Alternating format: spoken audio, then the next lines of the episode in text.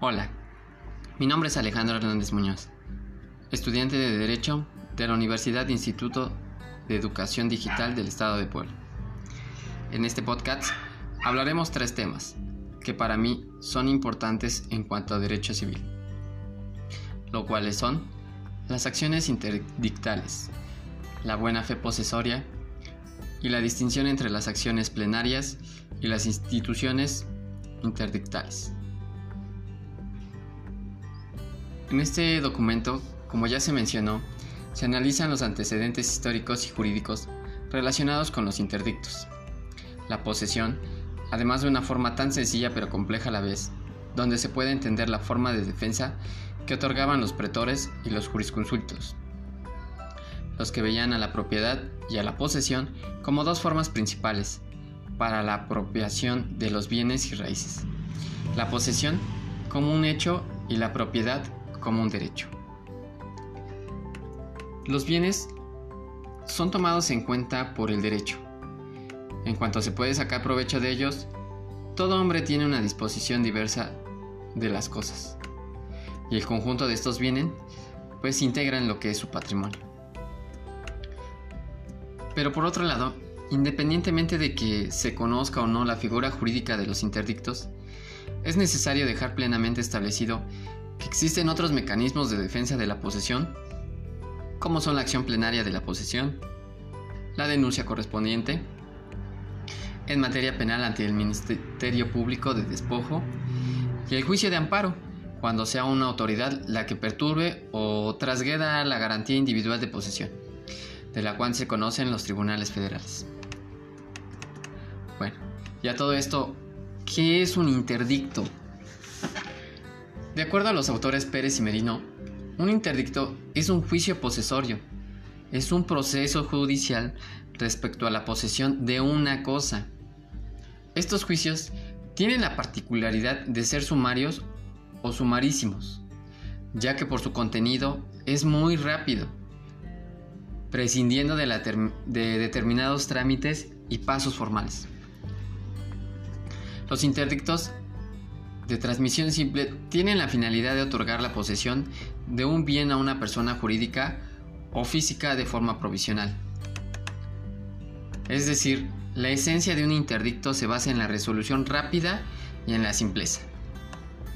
Ahora bien, ¿qué es una posesión? Es el poder de una persona sobre una cosa o cosas. La posesión requiere dos elementos. El corpus o exteriorización de dicho poder sobre la cosa. Aunque no consista en una efectiva tenencia física, y el animus, o la intención de poseer la cosa. Se discute si la posesión en un simple hecho o un verdadero derecho. Siendo la doctrina mayoritaria la que defiende la naturaleza de posesión como un verdadero derecho debido a las disposiciones del Código Civil. Se trata en definitiva de un hecho con efectos jurídicos que es protegido por la ley para el que poseedor no esté obligado de probar su título posesorio cada vez que algún individuo pretende interrumpir dicha posesión. Dentro del ámbito jurídico y legal, tendríamos que establecer que existen diversos tipos desde una primera perspectiva. En el ámbito legal, una de ellas es la posesión de buena fe. Se ha dicho que la buena fe significa lealtad, probidad, ausencia de dañosas intenciones. Eso es común en la concepción o sentido en el modo en que se deben ejecutar los contratos, en el aspecto moral o ético.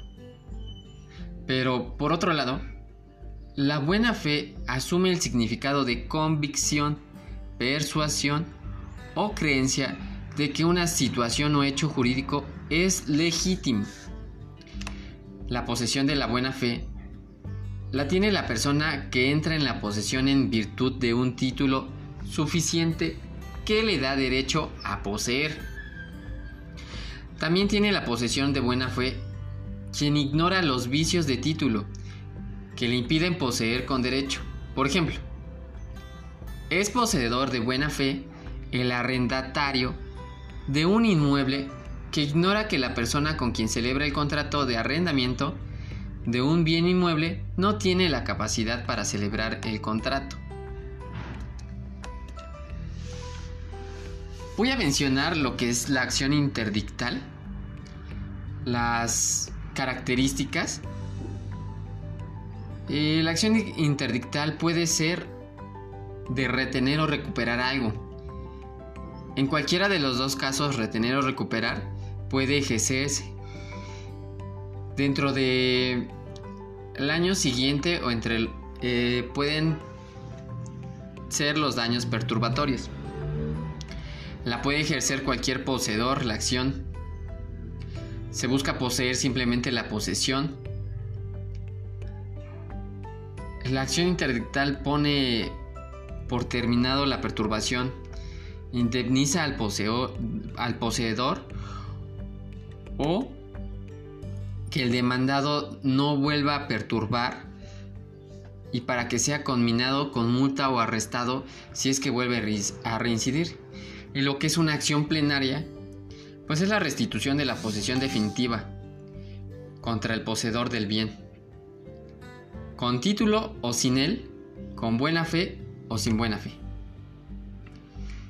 Para que quede más claro, el interdicto no es una acción plenaria, porque no tiene el objeto proteger la posesión, sino nada más se evita los daños que cause una obra nueva. Uno de los fines de los interdictos para mantener o recuperar la posesión es evitar la justicia privada y en ello solo se juzga sobre la posesión interina. De suerte que cualquiera que sea el sentido de la sentencia, se entenderá siempre sin prejuicio de las acciones de dominio o de aquellas encaminadas a lograr la posesión definitiva. Por ende, los títulos presentados para probar la propiedad no deben ser tomados en cuenta, sino únicamente como presunciones de la posesión que protegen los interdictos. Puesto que nadie debe, de propiedad, de propia autoridad, privar a otro en su legítima posesión, aun cuando realmente tenga o tan solo crea tener esos derechos. Dado que nadie puede hacerse justicia por propia mano, sino que debe acudir al juez para que le administre. Es todo.